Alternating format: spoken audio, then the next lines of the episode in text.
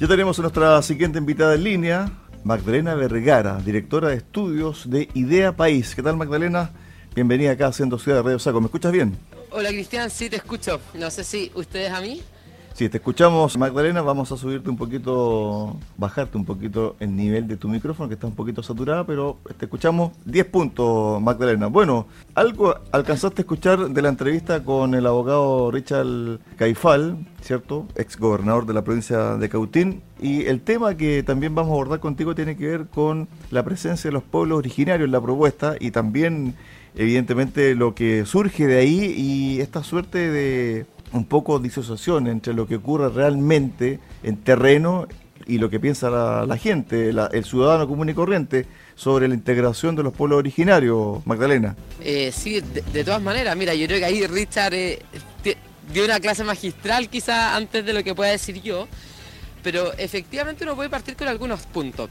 Aquí la propuesta constitucional toma una mirada muy particular de reconocimiento de pueblos indígenas, que de hecho si miramos la eh, encuesta del Centro de Estudios Públicos que se publicó ayer, solo un 12% de los mapuches que vive en las regiones de los ríos, los lagos, la Araucanía, está de acuerdo con ella. La, la pregunta es, bueno, ¿qué dice esta propuesta de constitución? Y lo que se establece es que existirán 12 pueblos-naciones, que cada uno de ellos, bueno, está la, la nación chilena y cada uno de los que establece los pueblos originarios, los pueblos indígenas. Y para ello tenemos que darle dos quizás aspectos fundamentales. Uno es la autonomía de los territoriales indígenas, que para ello hay que restituir las tierras, que se harán principalmente mediante expropiaciones. Y lo otro es que dentro de estos territorios van a tener autonomía para gobernarse, para también eh, definir sus propias normas, etc. Y en eso surge, en eso lo que plantea la propuesta, que se elimina el poder judicial, tal como lo conocemos hoy día, y se establecen sistemas de justicia paralelos, que genera gran incertidumbre porque no está claro cuál es el alcance que van a tener estos sistemas de justicia, pero en definitiva implica que cada uno de estos pueblos indígenas, y que van a existir finalmente 12 sistemas, con normas distintas, con procedimientos de justicia distintas y con penas y delitos también distintos. Entonces eso claramente genera incertidumbre y no sabemos muy bien cómo la ley podrá llegar a, en el fondo a definirlos de forma adecuada, generar los contornos, quizás los límites, eh, etcétera.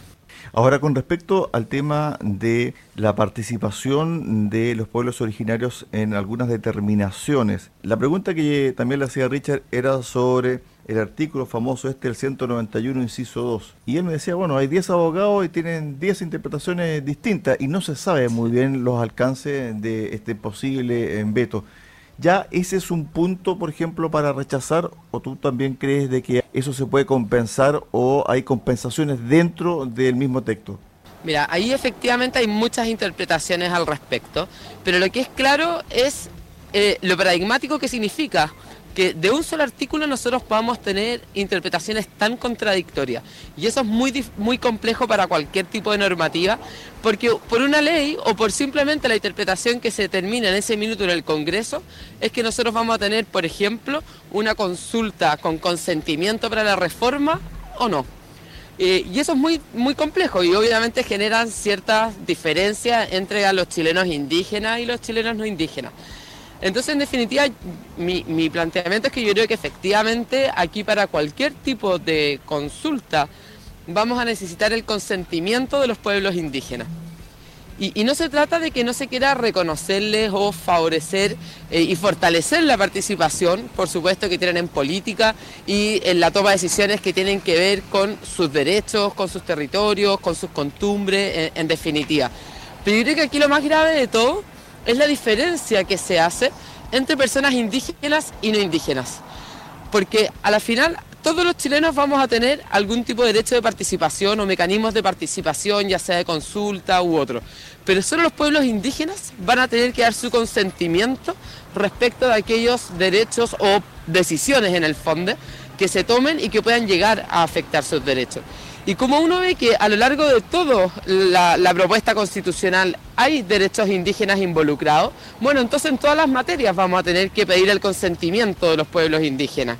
Magda, a ver, tú eres abogada, tienes un máster en una prestigiosa universidad internacional. La semana pasada o antepasada se le consultó a Fernando Atria si conocía el tema judicial de una determinada etnia, ¿cierto?, de nuestro país. Yo tengo la consulta. ¿Existe estudio, no? Hay estudios, hay normas que están establecidas, escritas y que digan, esta es la justicia que se está o que se ha implementado o se estaba implementando en algún momento en el pueblo de Aguita. Esta norma jurídica, ¿cierto?, es la que se implementaba en el pueblo mapuche. ¿Eso existe actualmente en el país? Porque en el fondo uno piensa de que cuando se aprobó esto, existían normas que por lo menos un antropólogo, un historiador, ¿cierto? Se metió, buceó los archivos o que había algún escrito de algún cronista de la época y decía, ¿sabe qué? Las comunidades actúan de esta forma ante este tipo de, ilícito al interior de su comunidad. ¿Eso está? ¿Hay algo registrado? Sí, efectivamente, esa es una gran pregunta, porque parte de la problemática y por qué no sabemos cómo esto va a hacerse en la práctica es porque nuestros pueblos indígenas en general no desarrollaron el derecho y no tienen normas escritas. Ellos tienen lo que se llama un derecho constitucionario, que es este derecho oral que se pasa de boca en boca, que, que, en definitiva es parte de, sus costumbres. Eh, y, esto significa que nosotros no sabemos, en definitiva, cuáles van a ser las normas que van a aplicar, cuáles son las leyes que van a aplicar, eh, cuáles son los jueces que el día de mañana podrían aplicar la justicia o no. Y podría ser perfectamente el lonco, la machi, en el caso de los mapuches u otros casos también, eh, no sé, en, los distintos pueblos, ¿no es cierto? Pues la Aymara, etcétera. Y aquí hay, más, más allá también de que no conocemos ese derecho y que la verdad yo desconozco y, acá igual hago la, en el fondo el antecedente de que tampoco eh, soy experta especialmente en esta materia como para haber recabado mucho material sobre esto, pero, pero en general no existen estudios sobre esta temática. Es parte de la costumbre y muchas veces, y yo no sé si Richard lo comentó antes, pero eh, en definitiva existen eh, actualmente dentro del sistema judicial que hay veces que se incorporan ciertos criterios por parte del juez de las costumbres propias de los indígenas. Y si uno mira a nivel internacional, efectivamente hay otros países que tienen sistemas de justicia paralelos, donde se reconocen efectivamente que para ciertas materias, eh, no sé, temas contractuales eh, u otros que tienen que ver mucho más con las costumbres, como, son la actividad o, ciertos temas cotidianos entre las comunidades o entre comunales o en el fondo pueblos indígenas, eh, puedan aplicarse ciertos criterios propios para ellos, donde puedan tener un sistema judicial propio, pero no así en otras materias, como podría ser los temas penales. En esos casos rige un una única sistema de justicia, una única ley que sería la del Estado en completo. Y aquí el problema es que se rechazaron estos límites que se quisieron poner a la justicia paralela. Y por mucho que se establezca que se van a reconocer, o sea, que estos sistemas de justicia tienen que reconocer, por ejemplo, los derechos fundamentales, eso no quita que el día de mañana sí puedan tener un sistema de justicia o una ley o una pena muy diferente, por ejemplo, para un delito de homicidio versus otro. ¿Y eso en concreto qué significa? Que el día de mañana si tenemos tres personas que son cada una de un pueblo indígena distinto y que cometen el mismo delito, o sea, el mismo homicidio, incluso nosotros, no sé, yo el día de mañana decido armar una banda delictual, yo con mi banda, que somos cada uno de un pueblo indígena distinto, podríamos tener una pena diferente.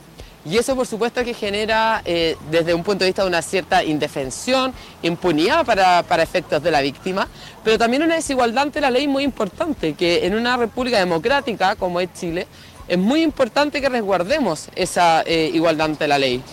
Fíjate que estaba buscando en este momento cuando tú me estabas conversando sobre un hecho que ocurrió el 2013. Me acordaba porque lo tenía muy, muy presente sobre esta materia. Y el titular es el siguiente. Cernam. Esto fue publicado en Soy el 11 de marzo del 2013.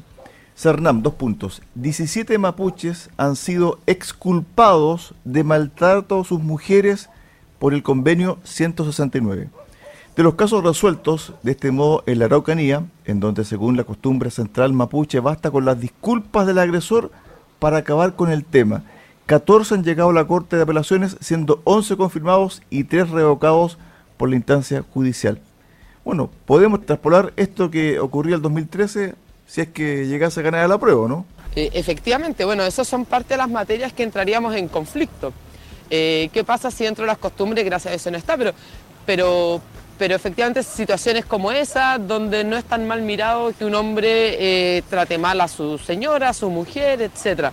O hoy imaginemos, bueno, no, quiero poner casos extremos que en realidad no existen, porque tampoco aquí se trata de, empezar a denostar a los Magda, indígenas, ni mucho menos. En la nota, mm. el abogado Jaime Saldivia del CERNAM dijo a Soy Temuco que detectaron este mal uso del convenio a mediados del año pasado, cuando desde la Fiscalía Regional le manifestaron la preocupación que ellos tenían respecto de los pronunciamientos presentados en algunos tribunales de garantía de la región donde se invocan dos artículos del Tratado del Convenio 169. Entonces, la pregunta que cae, bueno, hay delitos, ¿cierto?, que están ya reconocidos, instalados, ¿cierto?, especialmente la violencia intrafamiliar, la violencia contra la mujer. Bueno, si esto aparece como parte de sus costumbres, lícitamente el agresor, tal como invoca, ¿cierto?, la costumbre ancestral, pide disculpas y listo. Claro, ahí vamos a tener el conflicto de que efectivamente pueden darse ese tipo de situaciones y donde va a haber una menor capacidad de fiscalización también a que esto se haga bien, pero efectivamente en ese caso ahí también entra a regir una limitación, que es esto de los derechos fundamentales. Exacto. Y aquí está el derecho fundamental de la mujer, de los hijos, etcétera, en caso de que se, hay una agresión intrafamiliar. Pero aquí sí te pongo un tema que, que no queda claro en la propuesta. O sea, más que no queda claro, no se incorporó existe el Consejo de Justicia que va a velar también y va a evaluar a todos los tribunales del país, menos a los tribunales de los pueblos indígenas.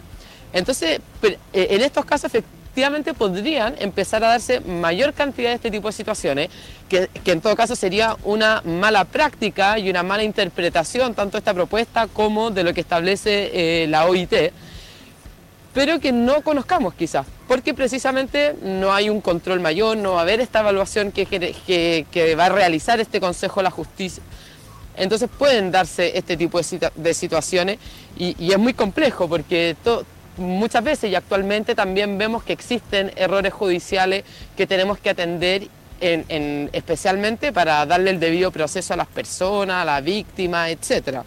Estamos con Magdalena Vergara, directora de estudios de Ideas País. Bueno, tú has recorrido o estás recorriendo Chile a raíz del plebiscito del 4 de septiembre. ¿Cuál es tu percepción? ¿Qué es lo que más te pregunta la gente? La inquietud, ¿cierto?, que tiene a flor de piel. Mira, efectivamente estamos eh, recorriendo aquí en hartos lugares. En primer lugar hay mucha inquietud por la falta de seguridad que entrega esta propuesta de constitución en muchos de los derechos.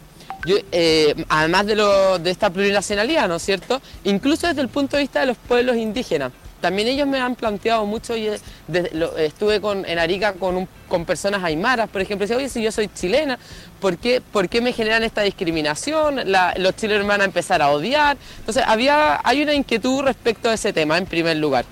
Y lo otro es lo que te decía, los derechos. ¿Cuál es la seguridad de mis derechos? ¿Voy a tener una seguridad de que yo voy a poder elegir realmente la educación de mis hijos porque no me garantizaron los financiamientos? Se nos fue un poquito Magdalena cuando estaba entregando. Ahí, sí. Fui, pero volví. Volviste, dale. Volví. Ahí está. Estaba en el punto de que efectivamente, bueno, eh, la, la inseguridad es que genera esta propuesta, porque no es clara cuando consagra ciertos derechos por ejemplo, en temas de salud, en temas de pensiones y en temas de educación. Vivienda tampoco. Y esos son los temas que más me han preguntado y que más uno ve que hay inquietud. Y que ha faltado una autocrítica, creo yo, por parte de los convencionales, de hacerse cargo de que efectivamente no se hicieron eh, o no dejaron claro cómo iban a estar consagrados estos derechos. Magda, a ver, nos preguntan sobre el sesgo político que pudiesen tener las designaciones de los jueces. Bueno, ese es un gran tema.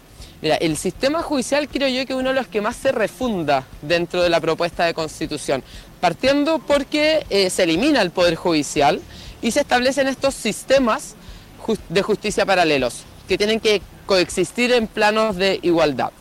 Y en el sistema nacional de justicia, que es el que no es de los pueblos indígenas, va a existir un órgano que va a ser el que va a tener las mayores atribuciones y que especialmente pasan por nombrar a todos los jueces y por hacer esta evaluación que yo decía que tiene que hacerse cada cinco años a todos los tribunales del país, eh, al menos del sistema nacional. este órgano es el Consejo de Justicia.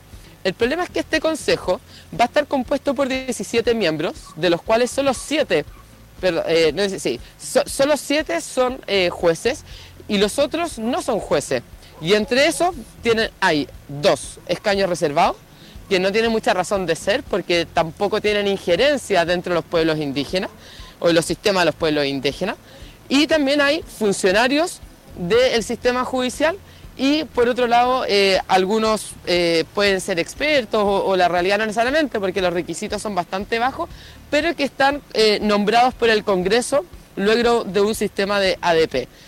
Todo esto lo que genera es que se puede llegar efectivamente a politizar el Poder Judicial o el sistema judicial, este Consejo, porque finalmente lo que primen sean criterios más bien no en cuanto a la expertise de la persona o la experiencia que ha tenido, su, su, profesión en el fondo, sino cuestiones más bien políticas. Desde el punto de vista que es el Congreso quien va a nombrar a estas personas, que hay unos escaños reservados y que también hay funcionarios en el fondo que fueron eh, eh, armando su carrera judicial para poder se nos fue un poquito Magda, pero va a volver. Ahí volvió.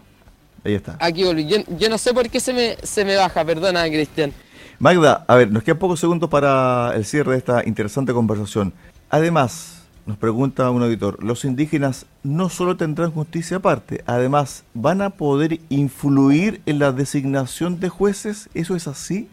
más que influir en la designación de jueces, efectivamente, van a tener dos personas con escaños de reservado dentro de este Consejo de Justicia. Y el Consejo es el que nombra a los jueces. Ahora, ¿tú crees que este tema de la sobre-representación de los pueblos originarios en todo lo que es el texto de esta propuesta constitucional es uno de los elementos que más provoca rechazo en la ciudadanía? Yo creo que sí, absolutamente. Eh, y rechazo en ambos sentidos, incluso, como yo te decía, entre los pueblos indígenas, pero también entre las personas que no son indígenas, porque aquí estamos cambiando quizás ciertos privilegios de, que tienen actualmente unas personas por otros. Y lo que se buscaba con esto era precisamente crear, con esta en el fondo con propuesta constitucional, digo, era crear una casa para todos, donde todos podamos ser iguales ante la ley, donde demos solución a las problemáticas y a las urgencias sociales que tenemos hoy día y pareciera que en vez de eso planteamos algo totalmente distinto, distanciado de lo que se pensaba desde la sociedad y que es esta plurinacionalidad que está en el corazón de todo el texto. Y te voy a poner algunos ejemplos que son beneficios absolutamente arbitrarios que se dan hacia los pueblos indígenas. Y que es, por ejemplo, que solo los pueblos indígenas van a poder, eh, tienen el derecho constitucional, en el fondo, de abrir escuelas distintas a las del Estado. Y el resto de los chilenos no. Entonces, ¿por qué se genera esa discriminación arbitraria en favor de los pueblos indígenas? Debería haber sido para todos por igual.